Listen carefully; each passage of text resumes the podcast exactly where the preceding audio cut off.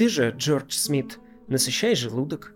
Днем и ночью да будешь ты весел, праздник справляй ежедневно. Днем и ночью играй и пляши ты.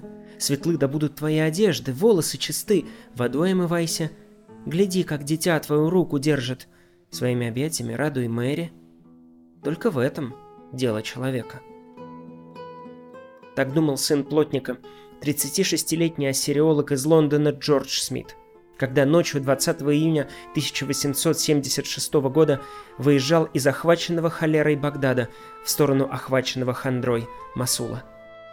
Конечным пунктом его предназначения был Алеппо, в 600 милях отсюда. Его странствие куда больше напоминало поход из Дубара, именно так Джордж Смит называет сейчас Гильгамеша, за вечной жизнью через пустыню, сад каменьев и воды смерти, чем скучную исследовательскую экспедицию – в регионе царит эпидемия холеры. По дороге в Эль-Курна, куда Смит сплавляется по Ефрату, ему приходится пройти сквозь песчаные бури, потоп и земли людей-скорпионов.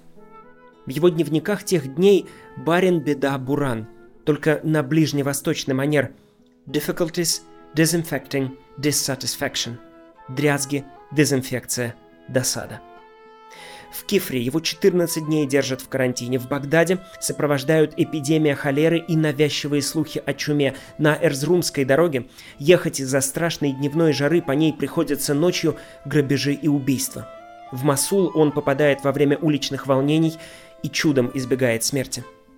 С собой он везет сотни глиняных табличек, результат его последней экспедиции.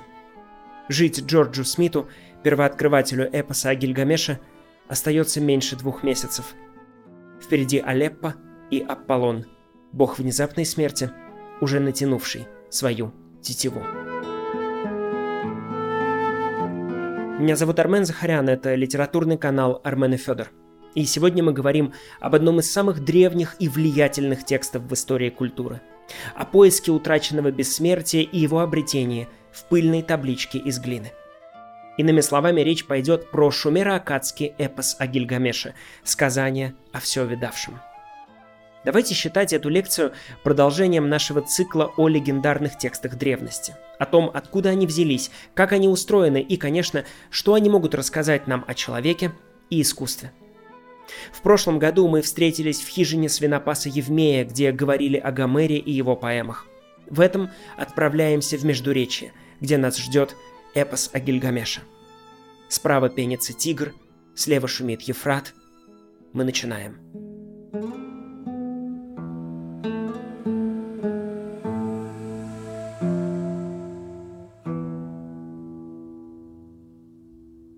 «Вечный город Париж», — писал в «Тропике рака» Генри Миллер. «Более вечный, чем Рим, более великолепный, чем Ниневия». О, царь Ашурбанипал наверняка бы с этим поспорил. К VII веку до нашей эры, в эпоху его правления.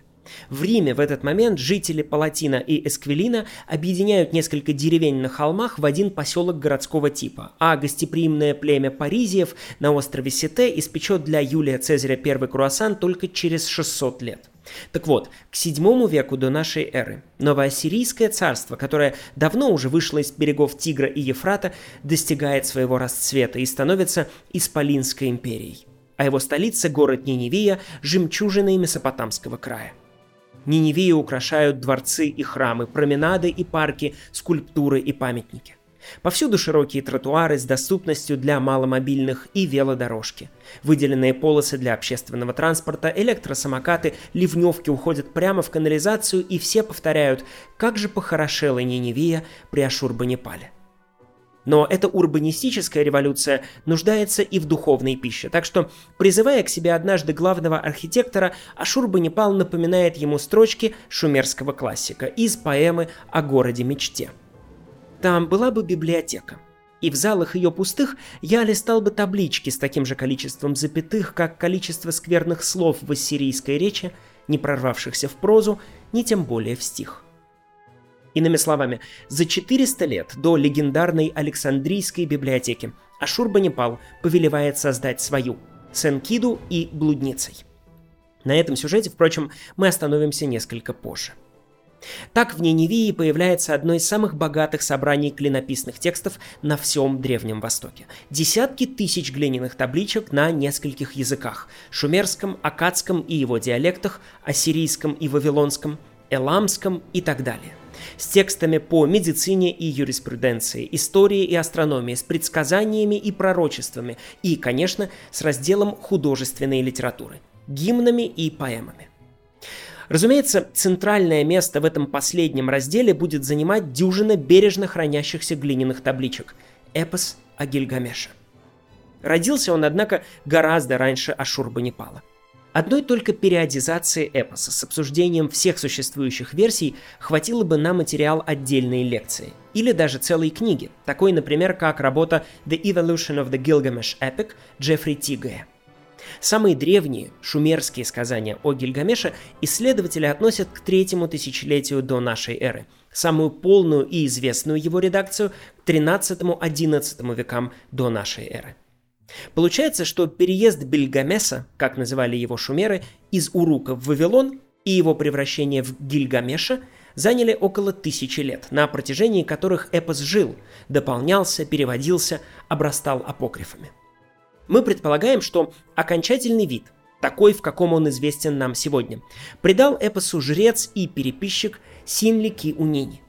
Произошло это где-то в 12 веке до нашей эры, то есть даже это, поздняя, каноническая, уже стандартизированная версия эпоса о Гильгамеше на 300-400 лет старше Илиады и Одиссеи, на тысячу слишком лет старше Энеиды, а уж божественная комедия по вавилонскому счету вообще творчество нашего с вами современника.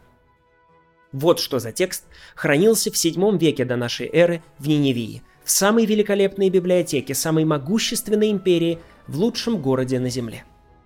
За пределами своей прекрасной столицы Ашурбанипал вел кровопролитные, в основном успешные войны и расширял свое царство.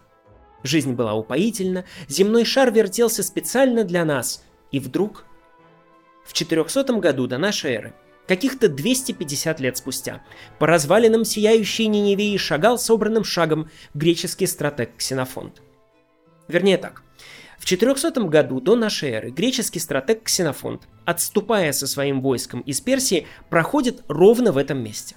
Там, где только что еще даже трех веков не прошло, цвел самый роскошный город Ближнего Востока и не переставал скрип палочек бесчисленных песцов по табличкам из глины в просторных светлых залах библиотеки Ашурбанипала.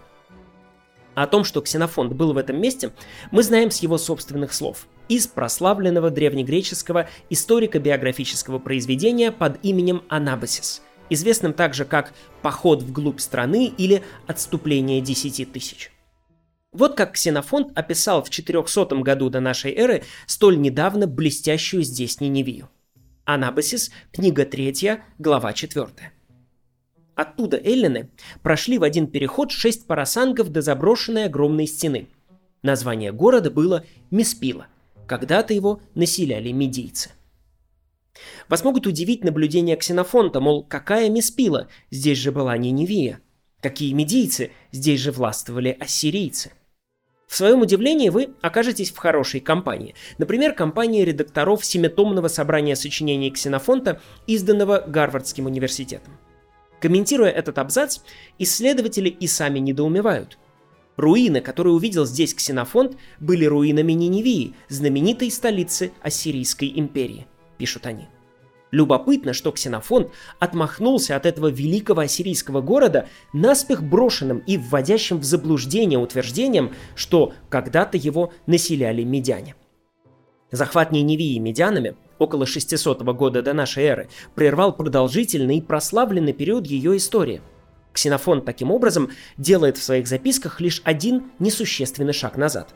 Возможно, потому что ему не хотелось идти дальше – а возможно потому, что он был не в состоянии этого сделать. Конец цитаты.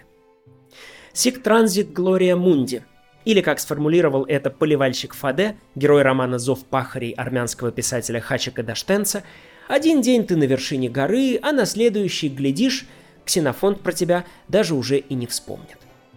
В середине 7 века до нашей эры Ниневия – столица мира – А два с хвостиком века спустя мимо отступающий ксенофонт показывает на ее стены и говорит «Эти развалины в Месопотамии видал, медийцы их когда-то населяли». Это примерно как если бы в VII веке нашей эры проезжающий мимо римских развалин христианский миссионер, указывая на них своим спутникам, сказал «А здесь жили когда-то вестготы». Однако факт верен себе. Уже ко временам Ксенофонта не остается не только Ниневии, но и память о ней, лишена теперь былых подробностей. Да, Геродот в своей истории упоминает громадные сокровища Ашурбанипала, но прежде всего как повод рассказать анекдот на тему того, как оные сокровища пытались украсть хитроумные воры. Да, многие историки античности повторяют тезис о богатствах Ниневии, но ключевым событием в жизни города становится для ближайших потомков его смерть и славное некогда прошлое.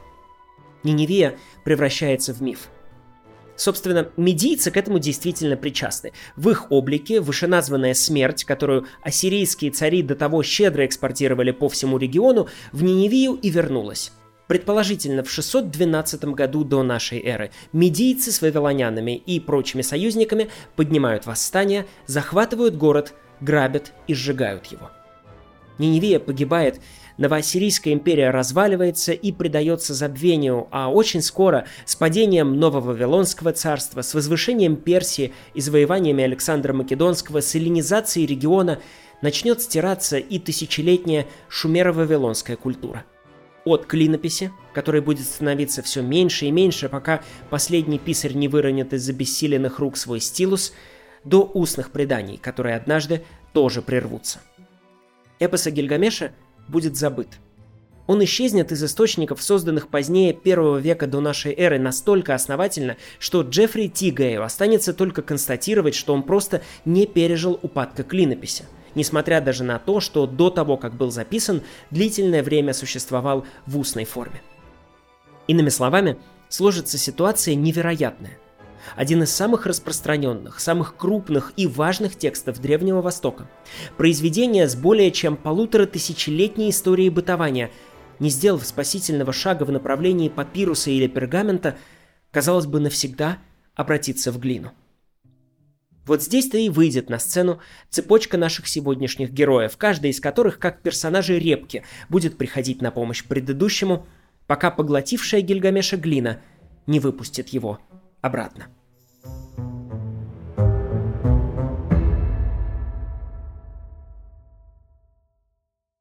А все дело в том, что некто Эдвард Митфорд, английский джентльмен средних лет, страдал морской болезнью.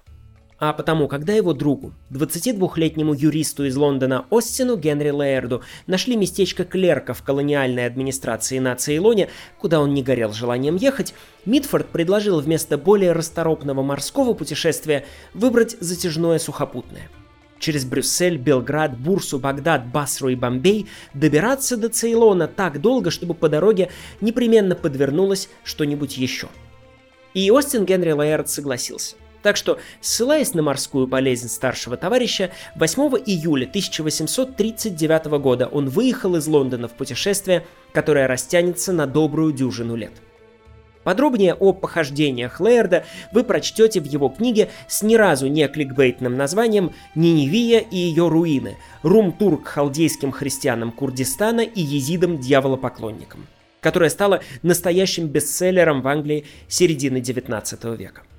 Нас в его странствиях интересует конкретный эпизод, связанный с его увлечением археологией, которое проснулось у него как раз вовремя, на Ближнем Востоке, там, где его было к чему применить.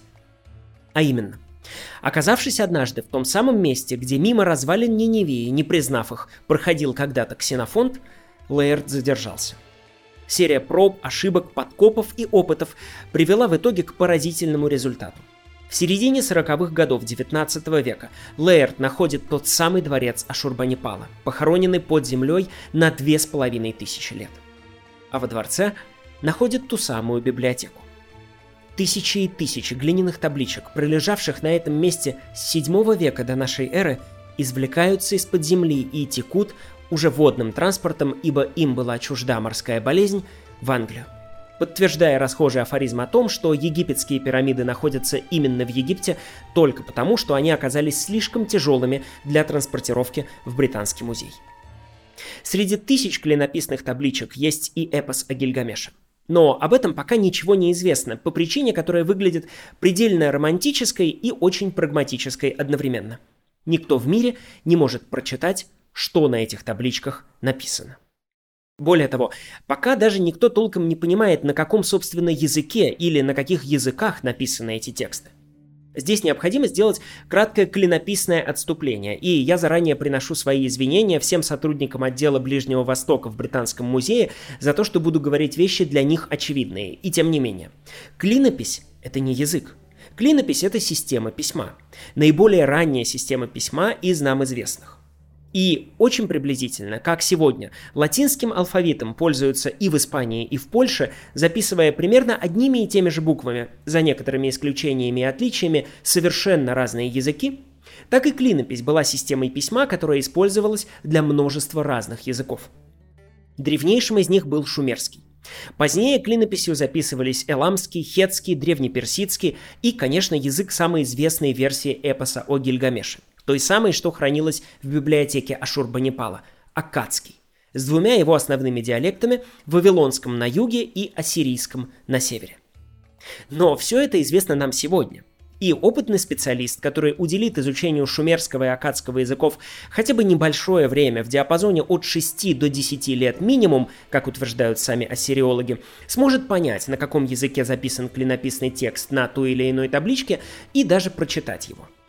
Однако в середине 19 века это было совершенно невозможно, так что Лейерд из огня, опалившего когда-то дворец Ашурбанипала, принялся таскать неопознанные и нечитабельные каштаны.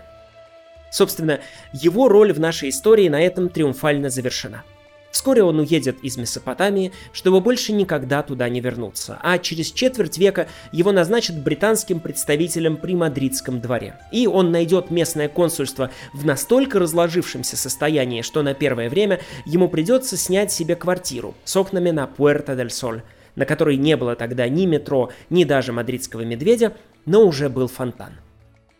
Вслед за ним в нашей репке выходит на сцену следующий персонаж – сэр Генри Кресвик Роулинсон. Вопреки распространенному и упрощенному мнению, Роулинсон не был тем, кто расшифровал всю клинопись. Этим занимались как минимум и другие ученые в Германии, Ирландии и Франции. Однако именно Роулинсон сделал для расшифровки клинописи великий шаг не столько вперед, сколько вверх, в буквальном смысле этого слова. В середине 30-х годов Персии, где он состоял на службе его королевского высочества Вильгельма IV, Роулинсон, подобно многим путешественникам до него, имел возможность полюбоваться на одно из античных чудес света. Речь идет о бехистунской надписи, исполинском наскальном изображении, которое было высечено в VI веке до нашей эры на высоте 100 метров от земли по приказанию самого Дария I повелителя Ахименидской державы, царя царей, властелина Персии и Вавилона, бурерожденного, короля андалов, райнаров и первых людей, шаханшаха Великого Песчаного моря, отца Мушушу и прочее, и прочее. Словом, да, с самооценкой у Дария все было в порядке. Он управлял державой, в которой по его приказанию никогда не заходило солнце, и славу о своих завоеваниях аккуратно рассылал в самые отдаленные ее уголки, переводя свои бюллетени «Здоровье царя-царей находится в самом лучшем состоянии» на все языки империи – чтобы и гордый внук Медиан, и Хет, и ныне дикий Халдей, и друг Песков Хурит все бы подписались на Дария Великого и, затаив дыхание и ненависть, следили за каждым его твитом, который в силу несовершенства тогдашних технологий ему приходилось высекать рабским трудом на камнях. Изображение самого Дария, топчущего покоренных врагов, сопровождали несколько столбцов клинописного текста. Все вместе занимало площадь примерно в одну волейбольную площадку откормленный гренландский кит в длину и довольный жизнью гигантский скат в высоту. Человек мало изменился с тех пор, как был впервые слеплен из глины, так что редкие путешественники и дипломаты, оставлявшие свидетельство о бехистунской надписи до Роулинсона, прочитать ее, конечно, не могли, но мнение об изображенных на ней событиях, разумеется, имели. Дария и его поверженных врагов относили и к ранним христианам, и к потерянным поколениям Израиля, и даже полагали, что это сам Христос с двенадцатью апостолами. В этой версии, правда, оставалось неясно, почему у большинства апостолов связаны за спиной руки, что это за Евангелие от Тарантино, но кого могла остановить такая мелочь в поле интерпретаций? Наш же настоящий герой, сэр Генри Кресвик Роулинсон, по долгу службы застрявший неподалеку от этой надписи, постановил не догадываться, что она значит, но сделать самую точную, насколько это возможно, копию – на протяжении нескольких лет вместе со своим помощником он поднимался на Бехистунскую скалу и черточка за черточкой копировал клинописный текст, прочитать который, разумеется, ни он, ни кто-либо другой в целом мире в этот момент не мог. Полтора столетия спустя ассириолог и исследователь, один из хранителей месопотамской коллекции в Британском музее Ирвинг Финкель, скажет «Я убежден, и это убеждение я, очевидно, унесу с собой в могилу, что если бы не бехистунская надпись, то клинопись никогда бы не была расшифрована, даже со всеми современными технологиями. Так почему именно бехистунская надпись стала ключом к расшифровке акадского языка и его диалектов, вавилонского и ассирийского? Кому мы должны быть за это благодарны? Как это ни парадоксально, но министру пропаганды в правительстве Дария I, поскольку именно он настоял на том, чтобы бехистунская надпись была высечена в скале на трех языках сразу. Так что на скале, на древнеперсидском, вавилонском и эламском был продублирован один и тот же текст. Еще одной несомненной удачей для исследователей XIX века оказалось то, что одним из трех этих языков был древнеперсидский, предок современного им персидского языка, очень даже живого, в отличие от большинства коллег. И хотя важный вклад Роулинсона непосредственно в расшифровку древних языков, как правило, несколько преувеличивают, тем не менее его наскальный подвиг, усердное копирование с риском для жизни каждой черточки бехестунской надписи, открыл новую страницу в истории ассириологии. Конечно, процесс этот занял не один день, но о том, как именно древние клинописные тексты были расшифрованы, как они стали нам близки и понятны, вы прочитаете, например, в книге Cuneiform Ancient Scripts «Клинопись. Древнее письмо» Ирвинга Финкеля и Джонатана Тейлора. Однако сама расшифровка клинописи еще не означала появление широкого круга узких специалистов, которые могут ею пользоваться – и сложилась ситуация уже не столь безнадежная, но близкая к этому статусу. Эндрю Джордж, один из ведущих современных ассириологов, описал ее так. У нас было 100 тысяч глиняных табличек, десятки тысяч отколотых фрагментов, пять мертвых языков, прочие археологические находки всех сортов и расцветок, и два человека, которые могли все это прочитать. Для обнаружения эпоса о Гильгамеше в таких предлагаемых обстоятельствах очевидно необходимо было чудо – и это чудо пришло из Челси.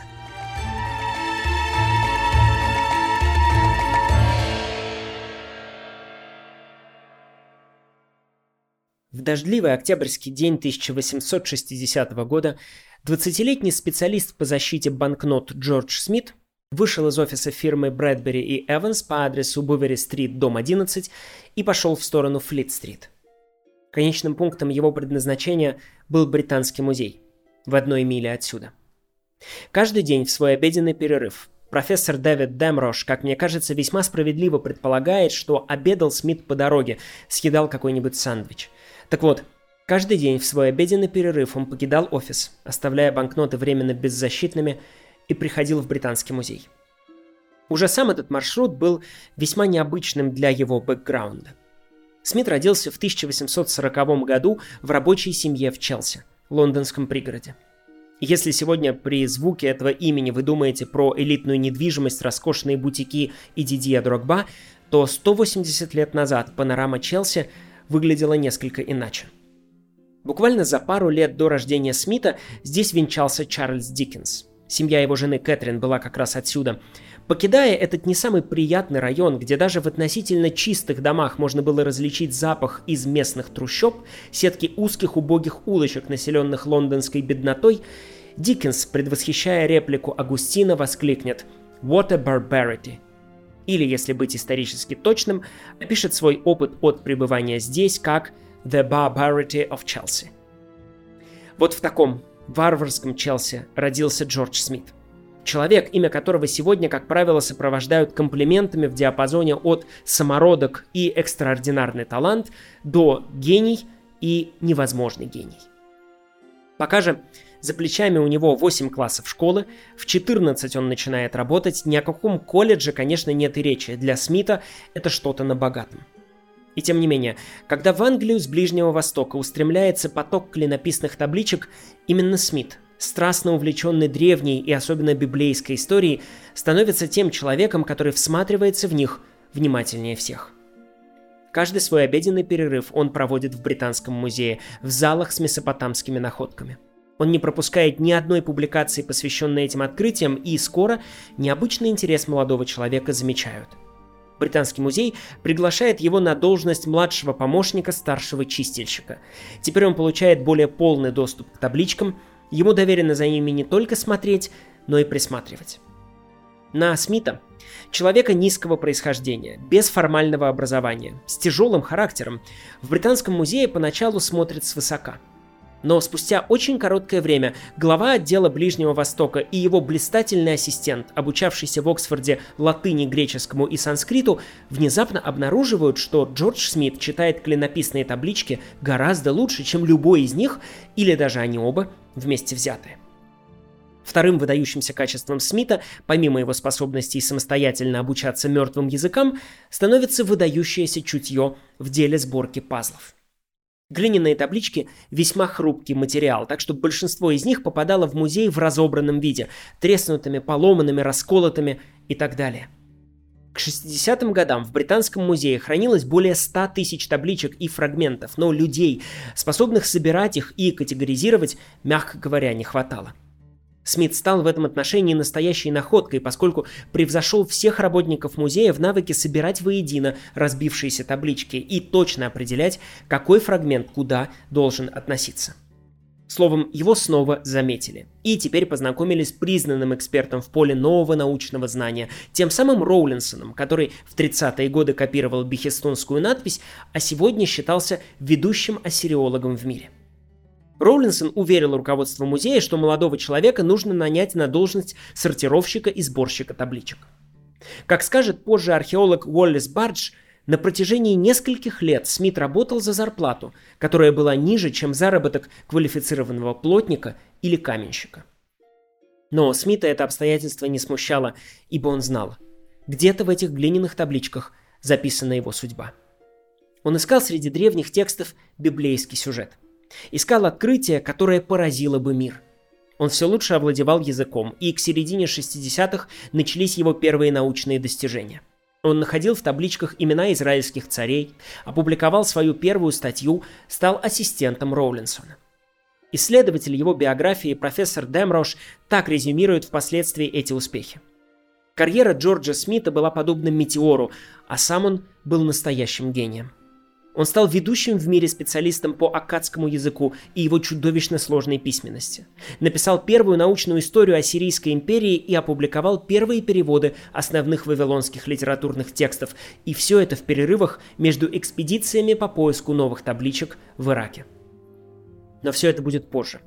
Позже, когда он сделает открытие, которое сделает ему имя – в ясный день 1872 года, нетерпеливо взявшись за очередную табличку, очистка которой заняла слишком много времени, в Британском музее, в комнате на втором этаже, выходящей окнами на Рассел-сквер, Джордж Смит прочитает. Ходит ветер, шесть дней и семь ночей. Потопом буря покрывает землю. При наступлении дня седьмого буря с потопом войну прекратили. У горы Ницир корабль остановился — Гора Ницир корабль удержала, не дает качаться. При наступлении дня седьмого вынес голубя и отпустил я. Отправившись голубь, назад не вернулся. Места не нашел. Прилетел обратно. Смит, как я говорил, был страстно увлечен библейской историей. Ему не нужно было заглядывать в King James Bible, чтобы вспомнить «And the flood was forty days upon the earth, and the waters increased and bare up the ark, and it was lift up above the earth. Вода же усиливалась и весьма умножалась на земле, и ковчег плавал по поверхности вод. На Джорджа Смита спустя 12 лет поисков с глиняной таблички смотрела история потопа, повторяющая сюжет из книги «Бытия». Уоллес Бадж будет так пересказывать эту сцену. Смит взял табличку, и его глаза побежали по строчкам. Когда он убедился, что там именно то, что он искал, Смит сказал «Я первый, кто прочел это после двух тысяч лет забвения». После чего он вскочил, забегал по комнате и, к изумлению присутствующих, принялся раздеваться. Это «undress himself» в цитате Баджа до сих пор будоражит исследователей, ибо он не уточнил, до какой степени Смит разделся. Скорее всего, просто распахнул воротник или сбросил пиджак. Но это не главное. Главное, его звезда взошла. Молодой человек из варварского Челси очень скоро будет представлять свою самую известную работу «Вавилонская версия потопа» и на прославленные лекции 3 декабря 1972 года послушать его придут, среди прочих, премьер-министр Англии и архиепископ Кентерберийский. Уже много позже удастся выяснить, что вавилонское сказание о потопе, которое обнаружил Смит, это просто вставная история внутри эпоса о Гильгамеше, только одна из дюжины его табличек. Но в тот момент это будет неважно, поскольку именно она позволит Джорджу Смиту сделать себе имя и найти финансирование на поиск табличек оставшихся. Всем, кто заинтересовался историей этого удивительного человека, я рекомендую блестящую работу Дэвида Демроша «The Buried Book» – «Погребенная книга». «Утрата и обретение» эпоса о Гильгамеше. Пока же в 72-м Смиту после своего великого открытия остается жить только 4 года. Он подарит миру эпос о Гильгамеше и соберет его целиком. Правда, в силу специфики клинописных текстов окрестит героя другим именем. Дело в том, что один и тот же знак в акадском и шумерском мог читаться по-разному. Особенно тяжело было с именами собственными, и шумерские Гишга или Гильга Смит принял за акадские Изду. И с последним слогом тоже не угадал, потому что этот знак мог читаться по-акадски и как бар, и как меш. Окончательное подтверждение версии Гильгамеш – научным сообществом будет оформлена только через два десятилетия, так что для Смита он навсегда останется Издубаром. Это имя Смит унесет с собой в могилу, как детское прозвище близкого друга. Вообще я Гильгамеш, но ты можешь называть меня Издубар. Смит напишет несколько книг и несколько раз будет ездить с экспедициями на Ближний Восток на поиски недостающих табличек и фрагментов – в последней из них по дороге из Багдада в Алеппо через Масул летом 76-го. За неделю до своей смерти он запишет в маленьком черном блокноте «Чувствую себя нехорошо. Если появится доктор, надо будет ему показаться». И чуть позже. Очень непростой случай. Если смертельный, прощайте, дорогая Мэри и мои малыши. Вся моя работа была ради той науки, которой я занимаюсь. Я тщательно исполнял свой долг. А, я должен Мэтьюсону 38 и 20 фунтов. Я хотел сделать ему подарок в конце августа. 58 фунтов зарплаты и еще подарок. Попробовать поспать на улице. Сильный ветер. Очень холодно. Обратно внутрь. Спи. Джордж Смит. Куда ты стремишься? Жизни что ищешь, не найдешь ты. Боги, когда создавали человека, Смерть они определили человеку, жизнь в своих руках удержали. Ты же, Джордж Смит, насыщай желудок. Днем и ночью да будешь ты весел. Праздник справляй ежедневно, днем и ночью играй и пляши ты. Светлы да будут твои одежды, волосы чисты, водой омывайся. Гляди, как дитя твою руку держит. Своими объятиями радуй Мэри. Только в этом дело человека. Но дело Смита оказалось не только в этом. Его делом было отыскать для нас с вами один из величайших текстов древности и воплотить сокрытое в нем пророчество.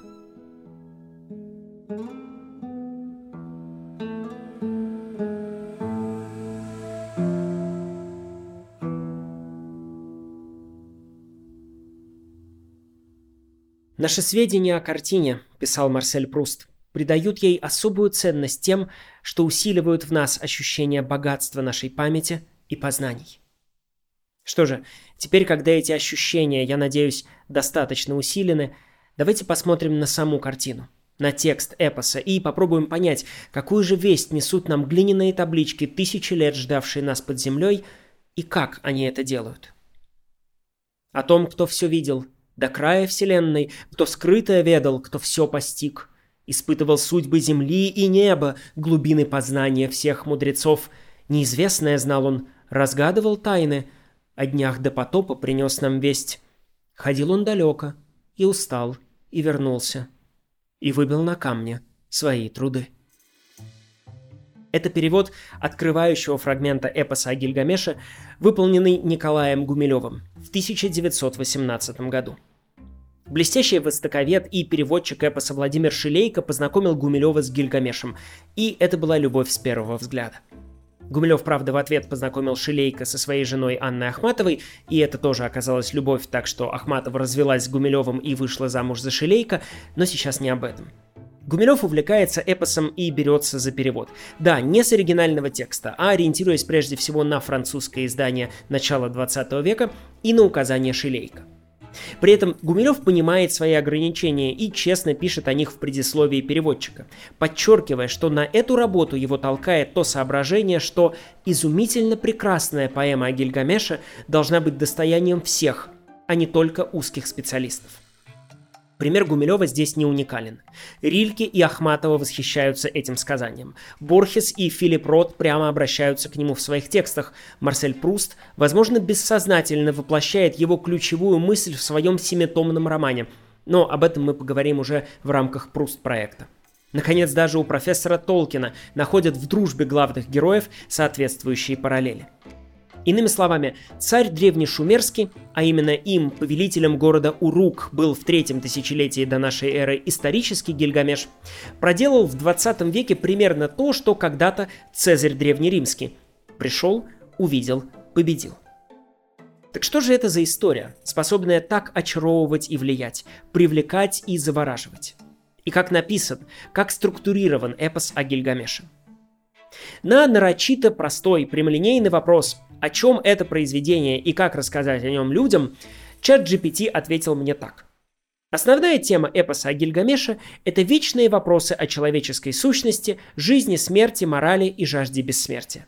Когда рассказываете об эпосе о Гильгамеше, старайтесь использовать ясный и простой язык, чтобы ваш рассказ был доступен и понятен вашей аудитории.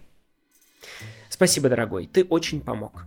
И так как на самом деле нет, то давайте просто начнем сначала – о все видавшем до края мира, о познавшем моря, перешедшем все горы, о врагов покорившем вместе с другом, о постигшем премудрость, о все проницавшем, сокровенное видел он, тайное ведал. Принес нам весть о днях до потопа, в дальний путь ходил, но устал и смирился.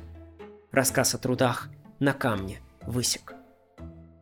Это открывающие строки эпоса уже в более позднем переводе, Дьяконова – Именно его я рекомендую выбрать для первого ознакомления с текстом на русском языке. А начать обсуждение хочу с формы, с того, как это написано. В мире вавилонских книжников, впрочем, справедливее будет, наверное, называть их табличниками, не приветствовался авторский почерк. Существовал идеальный стандарт того, как должен выглядеть клинописный текст, и задачей хорошего писца было не изобретать комик-санс, а стремиться к этому идеалу. Эта строгость в форме, в том, как текст должен выглядеть на табличке, распространялась и на его внутреннюю структуру. Все в нем должно искусно и точно сходиться. Во-первых, нам сразу бросается здесь в глаза эпический характер текста, ритмичный и репетитивный. Во-вторых, то обстоятельство, что каждая строчка, как правило, содержит законченную мысль.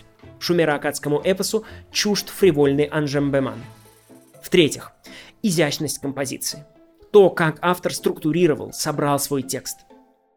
Вот перед нами пассаж, где дикий человек Энкиду, живший в природе и теснившийся у водопоя вместе со зверьем, познает блудницу Шамхат и открывает новую грань себя. Неустанно Энкиду познавал блудницу. Когда же насытился лаской, к зверью своему обратил лицо он. Увидав Энкиду, убежали газели.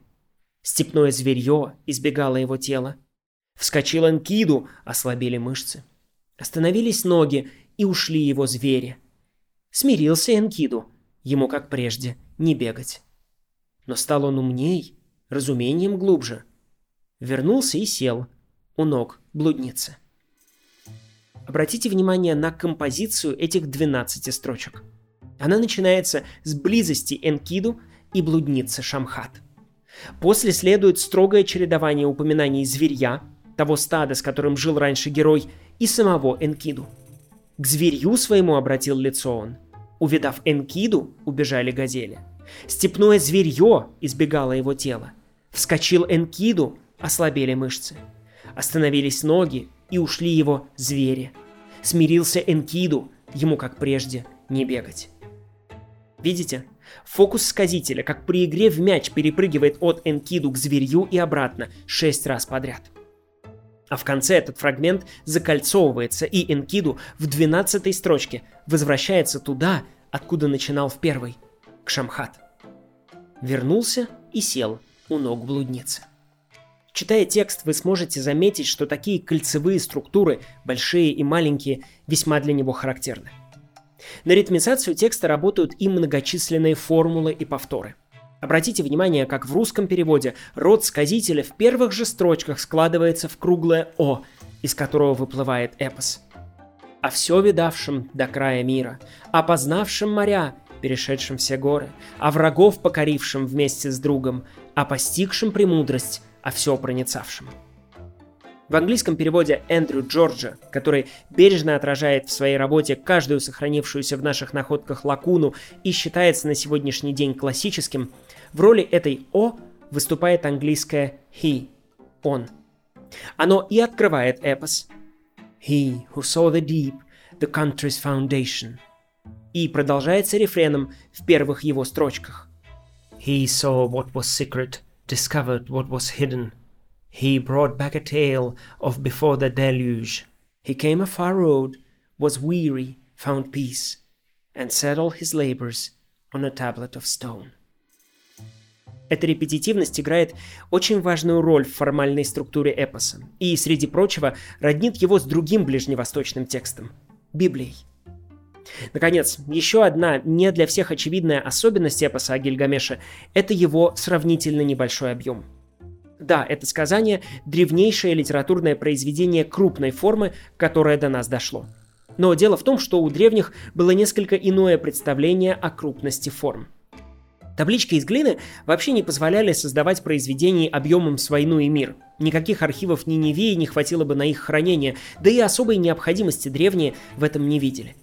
Так что даже читатель начинающий, которого пугает, скажем, объем поэм Гомера, смело может обращаться к эпосу о Гильгамеше. Структурно он состоит из 11 или 12, в зависимости от того, как смотреть на последнюю табличку, небольших глав. Можно условно так их назвать. На самом деле это 12 небольших табличек. А объем дошедшего до нас текста – это примерно десятая часть Илиады или половина собачьего сердца. Конечно, масштаб произведения познается не по количеству строк. А потому подробное обсуждение этого небольшого текста и всех сопровождающих его апокрифов может претендовать на целый Гильгамеш-проект. Цикл лекций об эпосе, как, например, тот, что разработала и читает прекрасный украинский культуролог Дарья Зиборова. Либо на отдельную книгу, вроде, например, тысячестраничной работы Эндрю Джорджа «The Babylonian Gilgamesh Epic», Introduction, Critical Edition and Cuneiform Texts, что была выпущена в двух томах издательством Oxford Press и предлагается сейчас на Amazon за каких-то 600 долларов. Однако формат нашей сегодняшней встречи явно этого не предполагает, поскольку мы предлагаем вам введение в мир эпоса о Гильгамеше, созданное с надеждой на то, что кого-то оно заинтересует и подтолкнет к тому, чтобы продолжать изыскание самостоятельно. По ссылкам в описании вы найдете много материалов, которые позволят это сделать. А потому сейчас, переходя от формы эпоса к его содержанию, мы проделаем следующее. Внимательно посмотрим на узловые моменты текста и попробуем карандашным наброском показать ту удивительную трансформацию, которую проходит его герой, а вместе с ним и читатель.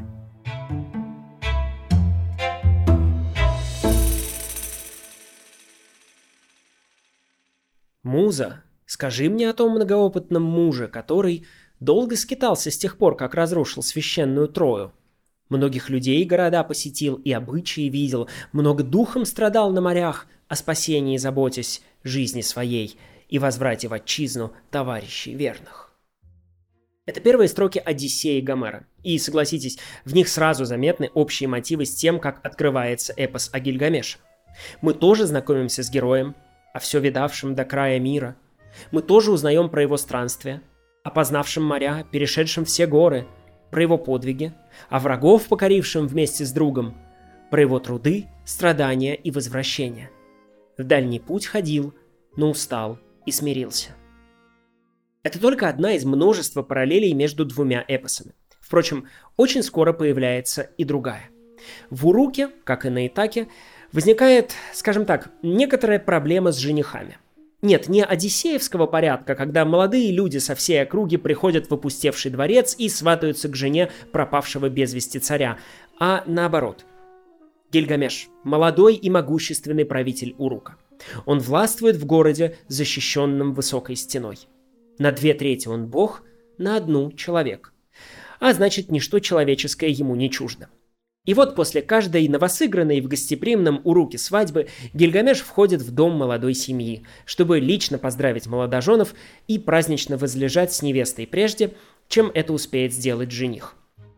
У Гильгамеша, если хотите, priority пас во все спальни Урука, ибо абсолютная власть, как скажет о нем несколько тысяч лет спустя Лев Толстой, развращает абсолютно. Гильгамеш таким образом не только обижает своих сограждан, но и препятствует священному браку, ведь браки, как известно, заключаются на небесах и являются важным социально-религиозным ритуалом, и нигде у богов там не сказано, что без участия Гильгамеша люди с консумацией брака сами не справятся. Такое положение вещей устраивает, разумеется, не всех, и население Урука в ответ на бесчинство своего правителя протестует. Ну, то есть как протестует? Обращается с покорной мольбой к вышестоящему начальству найти управу на Гильгамеша. Все как в истории города Урука. Знали они, что бунтуют, но не стоять на коленях не могли. Боги, посовещавшись, решают, что против Гильгамеша нет приема, если нет другого Гильгамеша, и создают его противовес – Энкиду. И как бог в книге Бытия из глины и праха лепит человека, так богиня Аруру умыла руки, отщипнула глины, слепила Энкиду, создала героя.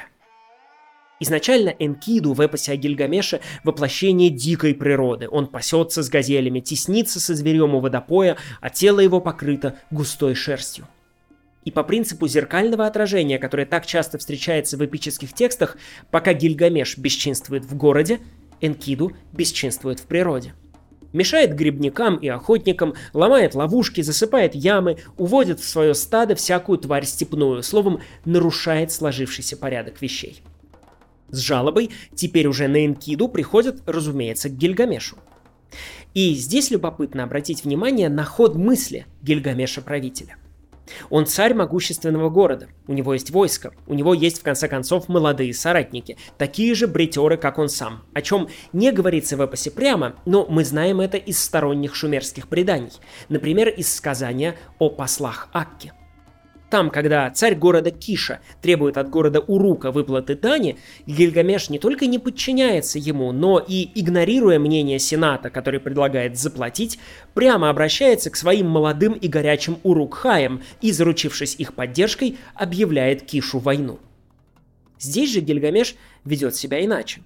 Он не предпринимает даже попытки устранить пришельца Энкиду, он ведет себя хитро и осмотрительно, скорее как Одиссей, чем как Ахиллес. В чем его главная слабость? Он ходит по чужим спальням вместо того, чтобы царствовать в своей. А все мы, как говорил Санчо Панса, таковы, какими нас Энлиль сотворил, а бывает, что и того хуже. Так что Гильгамеш, обратите внимание, как снова работает здесь прием отражения героев. Решает, что путь к сердцу Энкиду лежит не через желудок, а через то самое, что является слабостью самого Гильгамеша. И он приказывает отправить к Энкиду блудницу Шамхат – чтобы приручить его, чтобы через познание любви он стал человеческим слишком человеческим, и звери покинули его. Здесь происходит столкновение города, рукотворной цивилизации и природы, необузданной дикости. А мостом между этими двумя мирами становится плотская любовь. Любовь не для размножения, но для страсти. Шесть дней, семь ночей познает Энкиду блудницу и становится человеком города – человеком культуры. Любопытно, что план Гильгамеша и срабатывает, и не срабатывает. Ибо да, Приручить Энкиду удалось, и зверье покидает его. Для оленей и антилоп, львов и туров, козерогов и рысей он становится чужим. Однако, как известно, можно вывести Энкиду из природы, но нельзя вывести природу из Энкиды. С этим слепленным из глины человеком остается его исполинская сила. А теперь к ней еще и добавляются человеческие понятия, джентльменские понятия, если хотите – и когда Энкиду рассказывают о том, что творится в Уруке, что лишь Гильгамешу брачный покой открыт бывает, и что там обладает он суженой супругой, то Энкиду понимает, что его силу есть сейчас куда приложить. Получается что-то вроде сюжета о Големе или Франкенштейне, но более хитроумного. Гильгамеш не создает, но усмиряет в Энкиду монстра. И тогда Энкиду отправляется усмирить монстра в Гильгамеша. Он приходит к брачному покою очередной несчастной невесты, куда должен войти царь Урука и устраивает ему там засаду. Что-то очень похожее проделали много позже с другим диктатором, сеньором Трухилью. Это описано у Льосы в книге «La Fiesta del Chivo» – «Праздник козла». Инкиду поджидает Гильгамеша в проеме брачного покоя, и когда тот приходит, со всей прямотой объясняет ему, что «you shall not pass», Следует схватка Гильгамеша с Энкиду, в которой долгое время никому не удается взять верх. Заканчивается же она неожиданным исходом. Познав силу, выносливость и стойкость друг друга, они прекращают бой и становятся друзьями. Гильгамеш вновь рассудителен. Он понимает, что если они с Энкиду объединят свои усилия, то такой паре героев уже никто не сможет противостоять. Из смертных. И когда Энкиду в схватке удается поставить Гильгамеша на одно колено, то тот, словно наклонившись, чтобы достать из кармана футляр с кольцом, предлагает Энкиду союз. А после этого знакомит его со своей мамой. Таким образом, равновесие восстановлено, и вместо одного прерванного брака мы получаем два осуществленных. Во-первых, жениху удается войти к своей невесте без посягательств Гильгамеша, а во-вторых, Гильгамеш заключает альянс, который в истории литературы станет хрестоматийным примером самой крепкой священной дружбы. Так на смену Гильгамешу-правителю приходит Гильгамеш-победитель, ибо начинаются их с Энкиду триумфальные похождения. Они занимают несколько последующих табличек, главное из них, конечно, сражение с Хумбабой, хтоническим монстром и чудовищем. Общеизвестная рамка этой истории такова – Гильгамеш и Энкиду отправляются в заповедный кедровый лес, куда нет пути смертным, поскольку охранять священные кедры богами поставлен Хумбаба. Ураган его голос, уста его пламя, смерть, дыхание. Для Гильгамеша этот проект имеет под собой сразу несколько обоснований. Во-первых, весьма прикладное. Возможность присвоить значимый ресурс, высококачественную древесину, который, мягко говоря, не слишком богат у рук – так что она высоко ценится и считается предметом роскоши. Во-вторых, за планом Гильгамеша стоит и статусный расчет. Никому из смертных ранее такое не удавалось. Войти в жилище Хумбабы и выбраться оттуда живым, да еще и добыв священные кедры, это что-то немыслимое. Обратите внимание, как все окружающие реагируют на дерзновение Гильгамеша. Энкиду, совет старейшин, мать героя, богиня Нинсун – все недоумевают – Энкиду в практическом поле. Мол, как ты вообще себе это представляешь? Просто зайдем и заберем кедры? Да он же нас убьет. Совет старейшин в поле рационального сомнения. Мол, мы, конечно, не понимаем как, но это еще полбеды. Мы не понимаем зачем. Нормально же сидели. Наконец его матушка в философском. Почему, мол, боженька, вложил ты такое беспокойное сердце в грудь моей кровиночки Гильгамешеньки, что ему нужно сделать то, что никому больше не нужно? Однако Гильгамеш, как мы увидим, владеет искусством популизма не хуже, чем Одиссей. И здесь, собственно, кроется его третий, политический расчет. Каждому вопрошающему Гильгамеш повторяет, что свергнуть режим Хумбабы в кедровом лесу необходимо ради всего хорошего и против всего плохого. Посмотрите, как он впервые говорит об этом Энкиду. Живет в том лесу, свирепый Хумбаба. Давай его вместе убьем мы с тобою, и все, что есть злого, изгоним из мира. Правда, он тут же проговаривается и добавляет «Нарублю я кедра, поросли им горы, вечное имя себе создам я». Но это в частном разговоре с другом. Публично же о своем месте в учебнике истории Гильгамеш особо не распространяется, и сборы в поход на Хумбабу проходят под популистскими лозунгами «Изгоним все злое из мира» и «Хумбаба должен быть разрушен». Гильгамеш мастерски конструирует образ врага, Хумбабы, который, в общем-то, подлинным врагом для Урука никогда не был – на его территориальную целостность не посягал и вообще занимался ровно тем, чем назначили его заниматься боги – охранял свои священные кедры. Однако пиар-компания Гильгамеша дает свои плоды, и вот его уже провожают всем городом, давая полезные советы на дорожку. Например, такой. Вы, когда все злое из мира будете изгонять, товарищ Гильгамеш, вы, пожалуйста, Инкиду вперед пропустите, а сами за ним, следом, следом. Стоит ли говорить, что убийство Хумбабы, который совсем как побежденный Одиссеем циклоп Полифем в какой-то момент предлагает помириться и даже просит пощадить его, не изгоняет из мира никакого зла. Что все зло остается там же, где и было, у нас внутри. Хумбаба убит, кедры срублены для славы и богатства Урука и Гильгамеша, а мир пребывает все там же, в юдоле скорби. Тем не менее, теперь Гильгамеш-победитель, сокрушив загадочные лучи Хумбабы, купается в новых лучах собственного величия. Он возвращается в Урук триумфатором. Он добыл Клеос Авситон, немеркнущую славу. Он восседает на троне в чистых одеждах и царской тиаре, с неразлучным другом Исполином Энкиду за плечом, а плотники уже мастерят роскошные ворота из кедра, каких не видел еще Урук. Что случается дальше – конечно, предсказуемо. Головокружение от успехов. Богиня Иштар, глядя на подвиги Гильгамеша, предлагает ему ни много ни мало стать ее мужем, предлагает свои ложе и сердце. Гильгамеш прекрасно знает, что участь женихов Иштар не более завидна, чем участь женихов Пенелопы, потому что Иштар не отличается надежной привязанностью. Но вместе с тем, а кто может ей отказать?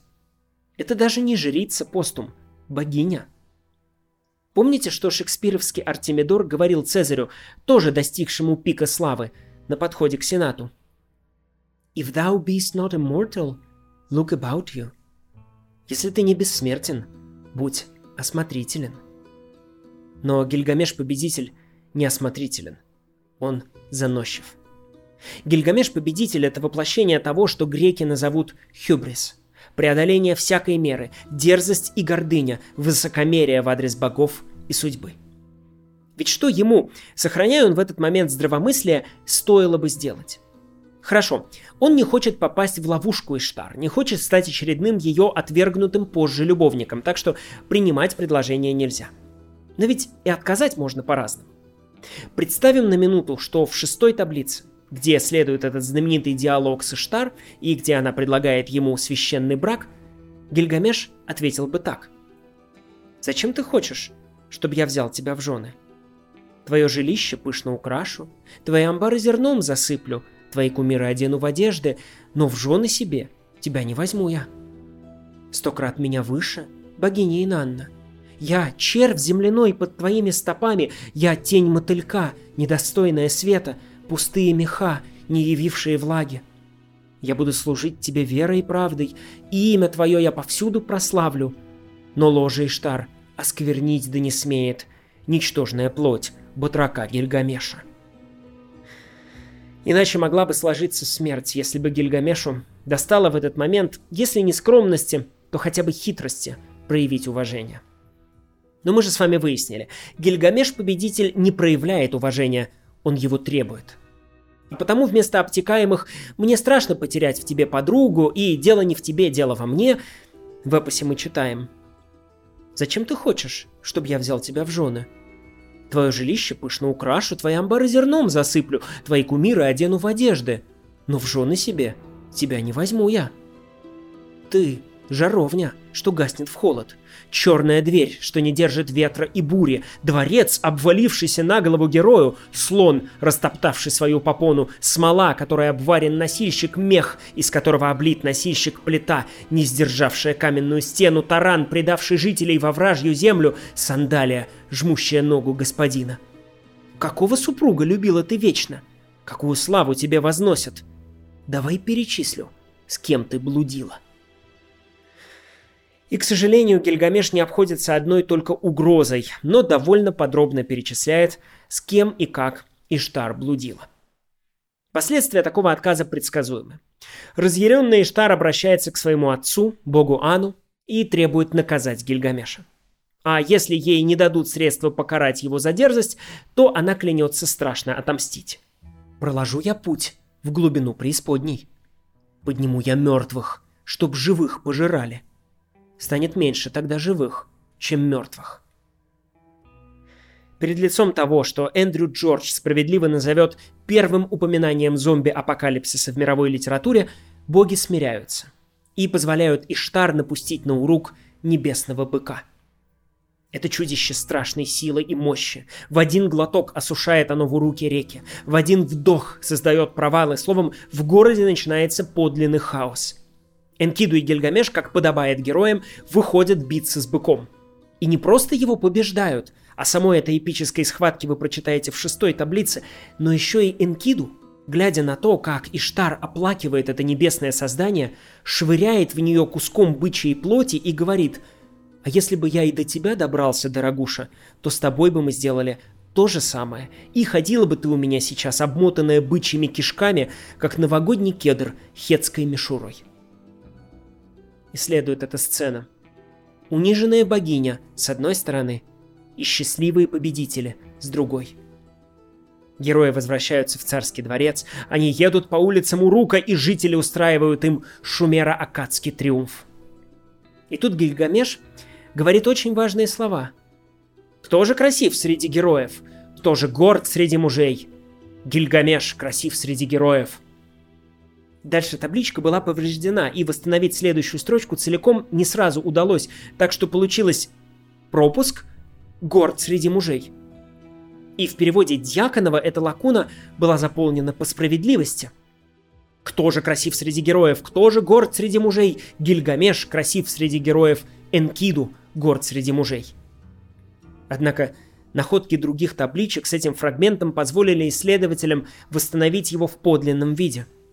Разумеется, там сказано «Гильгамеш красив среди героев», «Гильгамеш горд среди мужей». В переводе Гумилева, между прочим, мы находим именно такую, подлинную версию – кто блистателен среди народа, кто могущественен среди народа. Гильгамеш блистателен среди народа, Гильгамеш могущественен среди народа. Слава и власть. Не те блага, которыми готов делиться шумерский правитель, даже со своим лучшим другом. Так что именно здесь, в последних строчках шестой таблицы, в самой сердцевине эпоса, могущество Гильгамеша достигает своего расцвета, и дальнейшая его траектория становится совершенно очевидно. Очевидно, но душеспасительно.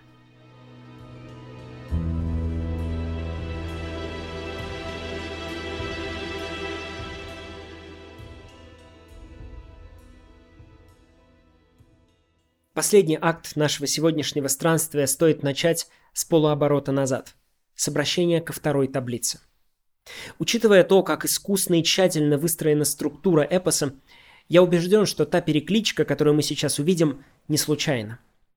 Вскоре после знакомства Гильгамеша с другом Энкиду в одном из самых первых их диалогов следует разговор о смерти. Обратите внимание, как легкомысленно, как вольно судит о ней Гильгамеш.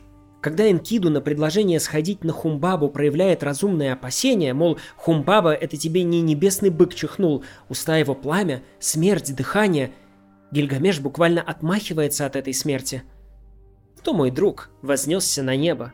Только боги с солнцем прибудут вечно, а человек сочтены его годы, что бы он ни делал, все ветер. Ты сейчас боишься смерти? Где же она, сила твоей отваги?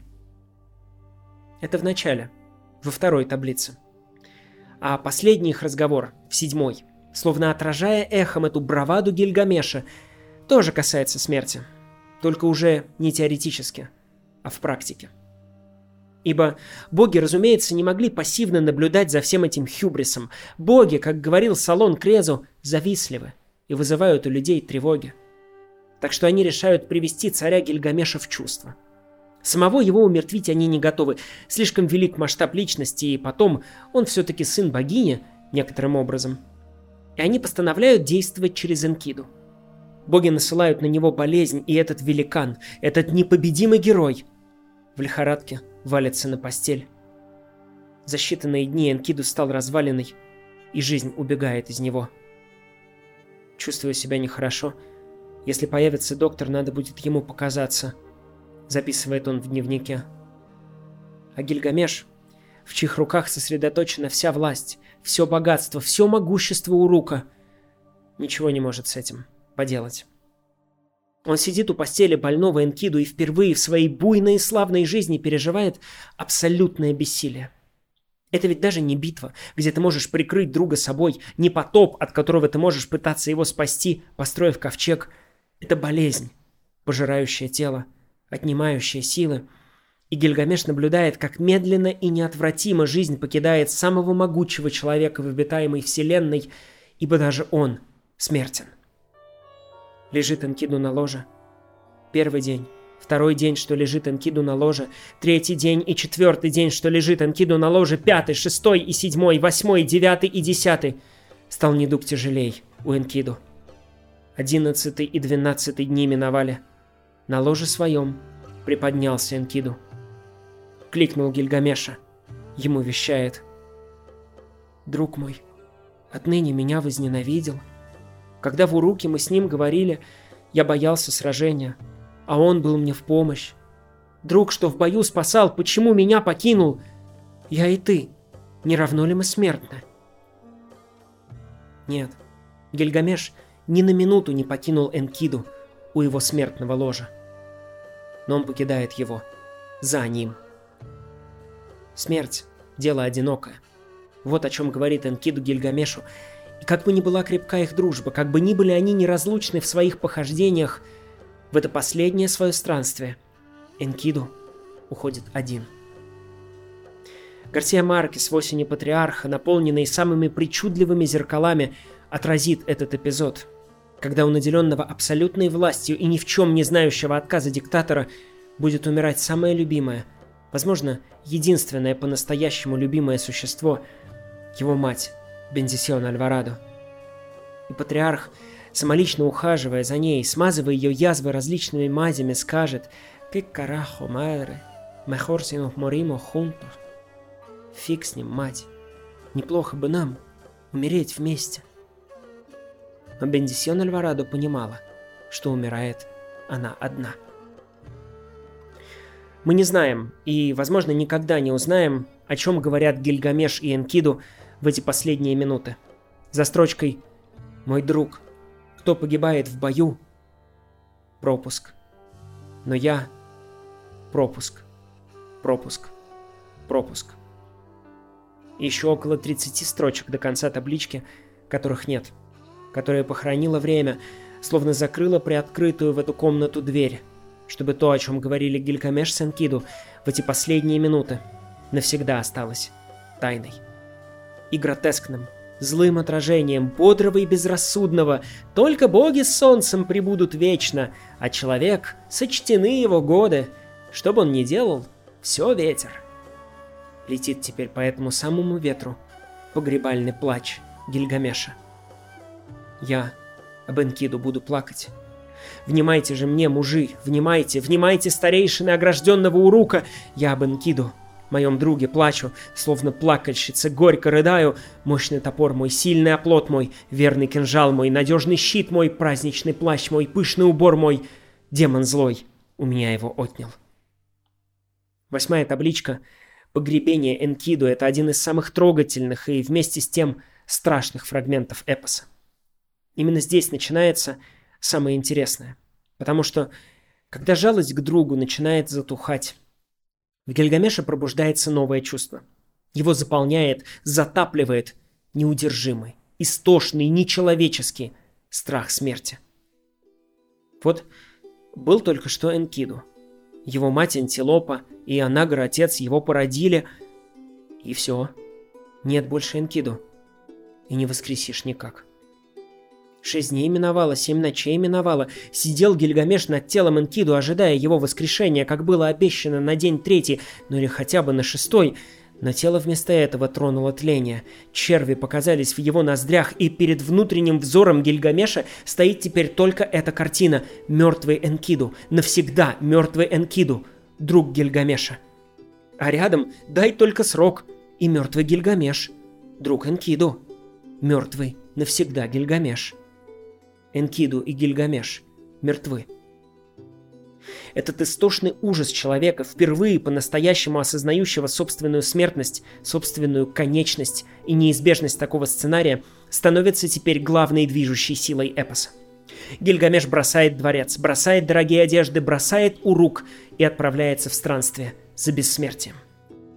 Он хочет найти Утнапишти, ассирийского Ноя, пережившего Великий потоп, единственного из смертных, кому боги даровали бессмертие, и узнать у него секрет – вечной жизни. Горько плачет Гильгамеш и бежит в пустыню. Бежит к одиноким далеким горам, что на самом краю мира, где восходит и заходит солнце. Там он встречает грозных людей-скорпионов, охраняющих подгорный тоннель, что ведет в сад каменьев на обрыве у последнего моря.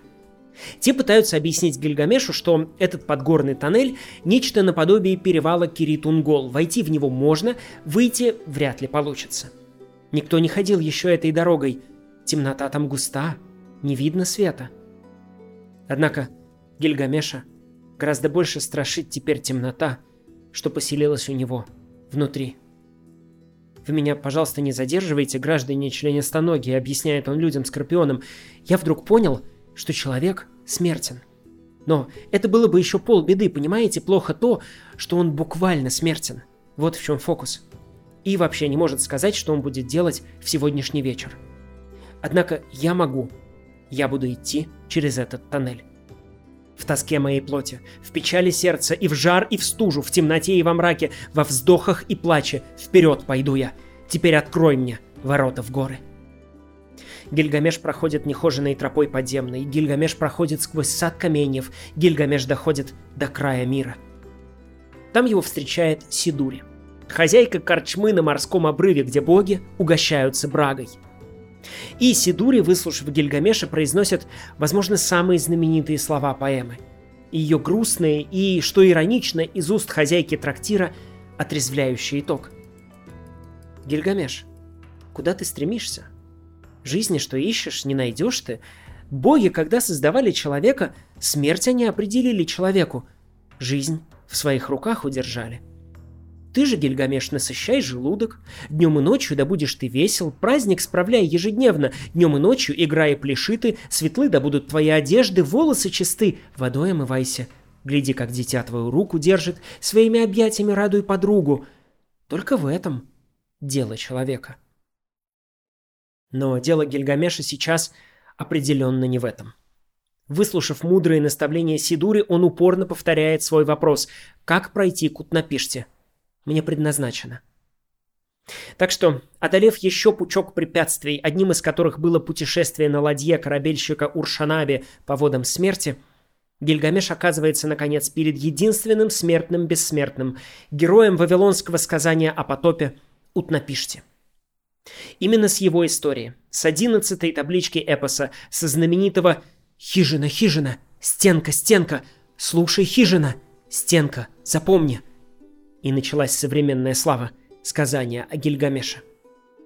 Шумеро-акадский миф о потопе. О том, как Зиусудра, он же Атрахасис, он же Утнапишти, получает весть о грядущей катастрофе, строит ковчег и спасает людской род – во-первых, не имеет прямого отношения к содержанию эпоса и выглядит здесь вставной историей, которая, очевидно, казалась настолько важной составителю канонической версии эпоса, что он решил включить ее в главное литературное произведение Месопотамии.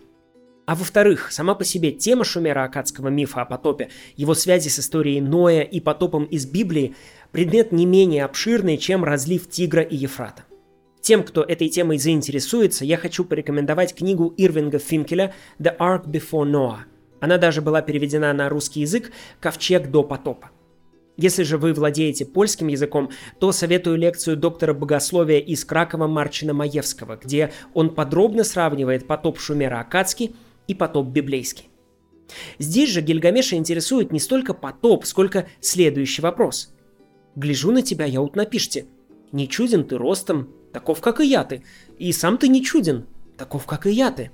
Не страшно мне с тобою сразиться, отдыхая, и ты на спину ложишься. Скажи, как ты, выжив, в собрание богов был принят и жизнь обрел в нем? То есть, почему тебе можно жить вечно, а мне нельзя? Что за двойные стандарты? Вот напишите пересказывает Гильгамешу историю потопа и объясняет, что его случай – это исключение. Предложение, которое в лучшем случае, точнее в худшем, делается один раз в 3600 лет. И повторений такого сценария в ближайшее время ожидать не приходится.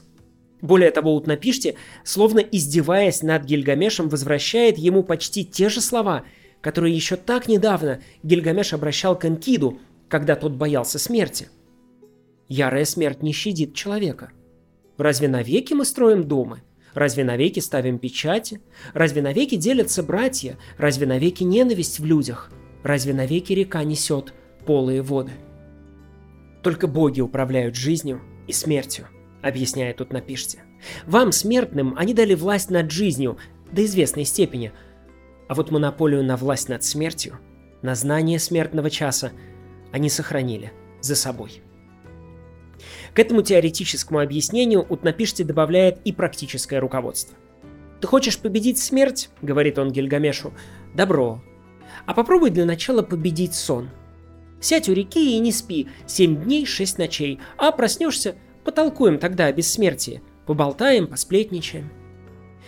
Гильгамеш, утомленный дальней дорогой, конечно, мгновенно засыпает и спит весь назначенный срок – а жена Утнапишти каждый день печет по буханке белого, чтобы на хлебных часах первый хлеб развалился, треснул второй, заплесневал третий, четвертый, его побелела корка, пятый был черствым, шестой был свежим, седьмой в это время он пробудился. Чтобы на хлебных часах Гильгамеш увидел, что он не властен даже над сном, не то что над смертью. Словом, казалось бы, Гильгамеша ждали в этом пути сплошные разочарования – Однако и отпускать его с пустыми руками, так любезно заглянувшего через воды смерти в гости, было как-то некрасиво.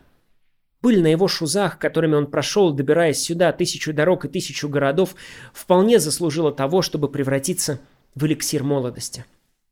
Потому вот напишите на прощание делает Гильгамешу бесценный подарок. «На дне моря, — говорит он, — растет колючий цветок, дарующий вечную молодость тому, кто его съест. Забирай, если хочешь. Мне не надо. Гильгамеш, не раздумывая, ныряет, добывает подводный цветок, а дальше говорит очень интересную фразу. Цветок тот, цветок знаменитый, ибо им человек достигает жизни. Принесу его я в урук огражденный, накормлю народ мой, цветок испытаю. Если старый от него человек молодеет, я поем от него, возвратится моя юность. Я встречал разные толкования этих слов Гильгамеша. Благородное. Путешествие сделало его мудрее, и он хочет поделиться эликсиром молодости с другими, не съедать все в одиночку. И более прагматичное. Осторожный Гильгамеш, опасаясь обмана и смерти, решает сперва проверить волшебный цветок на других и только потом пробовать его сам. Впрочем, я не вижу, почему здесь нужно выбирать что-то одно. Гильгамеш герой достаточно сложный и мало чем уступает прустовским Альбертине или Маркизу де Норпуа, которые исповедовали так называемый принцип множественности целей. Гильгамеш в этом эпизоде, как мне кажется, их идеальный прообраз. Первый герой мировой литературы, который этот прустовский принцип воплощает, то есть следует правилу извлечения из одного и того же действия множественной пользы. Гильгамеш может и поделиться молодостью с некоторыми жителями Урука, растения вряд ли хватит на всех, и испытать его действия на других, прежде чем показывать на себя. Однако, как говорится, хочешь насмешить Ану, расскажи ему о своих планах. По дороге в Урук Гильгамеш останавливается искупаться в водоеме, снять усталость, освежить тело. Бесценный цветок он легкомысленно оставляет на берегу. Учуяв его запах, Лев земляной, шумеро-акадский кеннинг для обозначения змеи, выползает из своей норы и съедает цветок. А несчастный Гильгамеш, выбравшись на берег, видит, как змея, уползающая прочь, сбрасывает кожу и возвращает себе свою молодость. Цветок сработал, но цветка больше нет. Обратите внимание, какая любопытная здесь выстраивается параллель с Библией. Гильгамешу дан плод вечной молодости, но приходит змей и забирает его. Также и в книге «Бытия» Адаму и Еве дается бессмертие, а змей лишает их этого дара.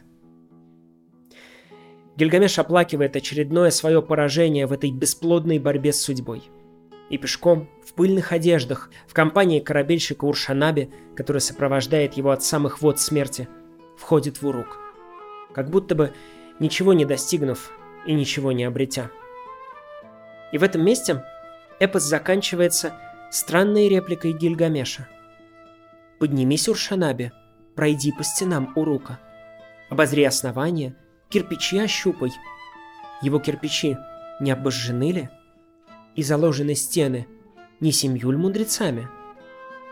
На один сар раскинулся город, на один сар финиковая роща, на один сар карьер для глины, на пол сара святилище Иштар, а всего три сара с половиной. Вот они, просторы, Урука. Нет, спасибо вам, конечно, за эти ценные энциклопедические сведения, но что насчет морали? В том месте, где ты ожидаешь увидеть какое-то разрешение всего этого квеста за бессмертием, ты видишь могучие стены Урука и какой-то текст, похожий на сноску. Не лучше ли было поместить здесь какой-то вывод? Конечно, не лучше. Потому что эти слова – ключ к выводу.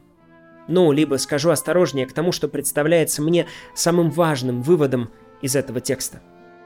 Дело в том, что эта сноска в конце не просто измеряет урук и говорит о его достоинствах, не просто с личной трагедией переносит фокус на жизнь общественную, жизнь города, его стены, рощи и храмы, жизнь, которая, конечно, не столь быстротечна и более основательна.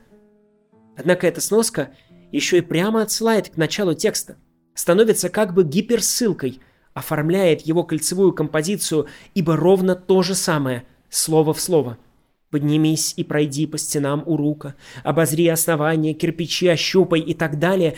В тексте уже встречалось в самом его начале. И сразу за этой сноской, там, в первой таблице, куда возвращают тебя последние слова эпоса, в нише стены, в тайнике из кедра, уже спрятан ответ на главный вопрос Гильгамеша. Вопрос о бессмертии. К сожалению, в переводе Дьяконова, по крайней мере в моем издании, здесь лакуна. Но позднее ее удалось заполнить. И в других переводах эти строчки вы найдете.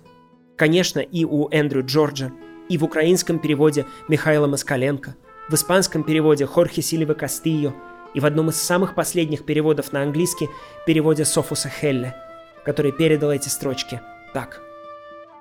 Now look for the cedar wood box – undo its locks of bronze, open the door to its secrets, take up the tablet of lapis lazuli, and read aloud. Read of all that Gilgamesh went through. Read of all his suffering. Найди под стеной коробку из кедра. Сними засов, отлитый из бронзы. Крышку сними тайника резного. Возьми табличку из лазурита. Читай О странствиях Гильгамеша, о том, что ему довелось претерпеть. И тогда, понимаешь, вот же оно, конечно. Гильгамеш, вернувшись домой, записывает свою историю и сохраняет ее здесь, между финиковой рощей и глиняным карьером за неприступными стенами Урука.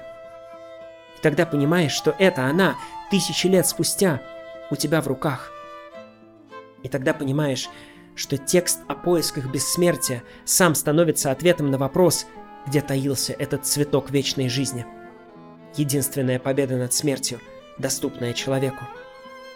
Бессмертие в самом факте существования этой истории, в самом тексте, записанном две с половиной тысячи лет назад, столетия пролежавшем в земле, а потом воплотившим собственное пророчество и прыгнувшим в руки к Джорджу Смиту из Челси, через которого эта история – было суждено воскреснуть. И оттуда, с берегов Месопотамии, куда между Тигром и Ефратом Гумилев в стихотворении «Сон Адама» поместит свой Эдем, райский сад человечества, донесется благая весть. Да, предназначение человека умереть. И падет однажды укрепленный урук, и не станет финиковой роща, забросят глиняный карьер и святилище Иштар, тоже забросят. Успеют зарасти окрестные дороги и умрут те, кто их топтал, кто на них любил. И память о тех, кто их топтал, тоже умрет. Да, не стало друга Энкиду, не станет и меня. Но в заложницах у нас есть эти божественные знаки, эти глиняные таблички, которые опишут нашу судьбу. И смерть, благодаря этим клинописным строчкам, не так горька, не так бесславна и, быть может, не так неизбежна. Адам, наконец, беспредельно устал. Устало смеяться и плакать без цели, как лебеди, стаи веков пролетели, играли и пели, он их не слыхал. Спокойно и строги на мраморных скалах он молится смерти, богине усталых. Узнай, благодатная, волю мою, на степи земные, на море земное, на скорбное сердце мое заревое, пролей смертоносную влагу свою. Довольно бороться с безумием и страхом, рожденный из праха, да буду я прахом. И медленно рея багровым хвостом помчалась к земле голубая комета, и страшно Адаму, и больно от света, и рвет ему мозг нескончаемый гром. Вот огненный смерч перед ним закрутился, он дрогнул и крикнул, и вдруг пробудился. Направо сверкает и пенится тигр, налево зеленые воды Ефрата.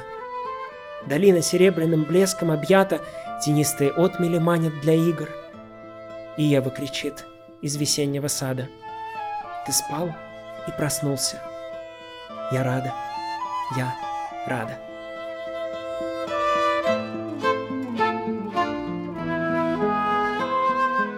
Меня зовут Армен Захарян, это литературный канал Армен и Федор. До следующей встречи.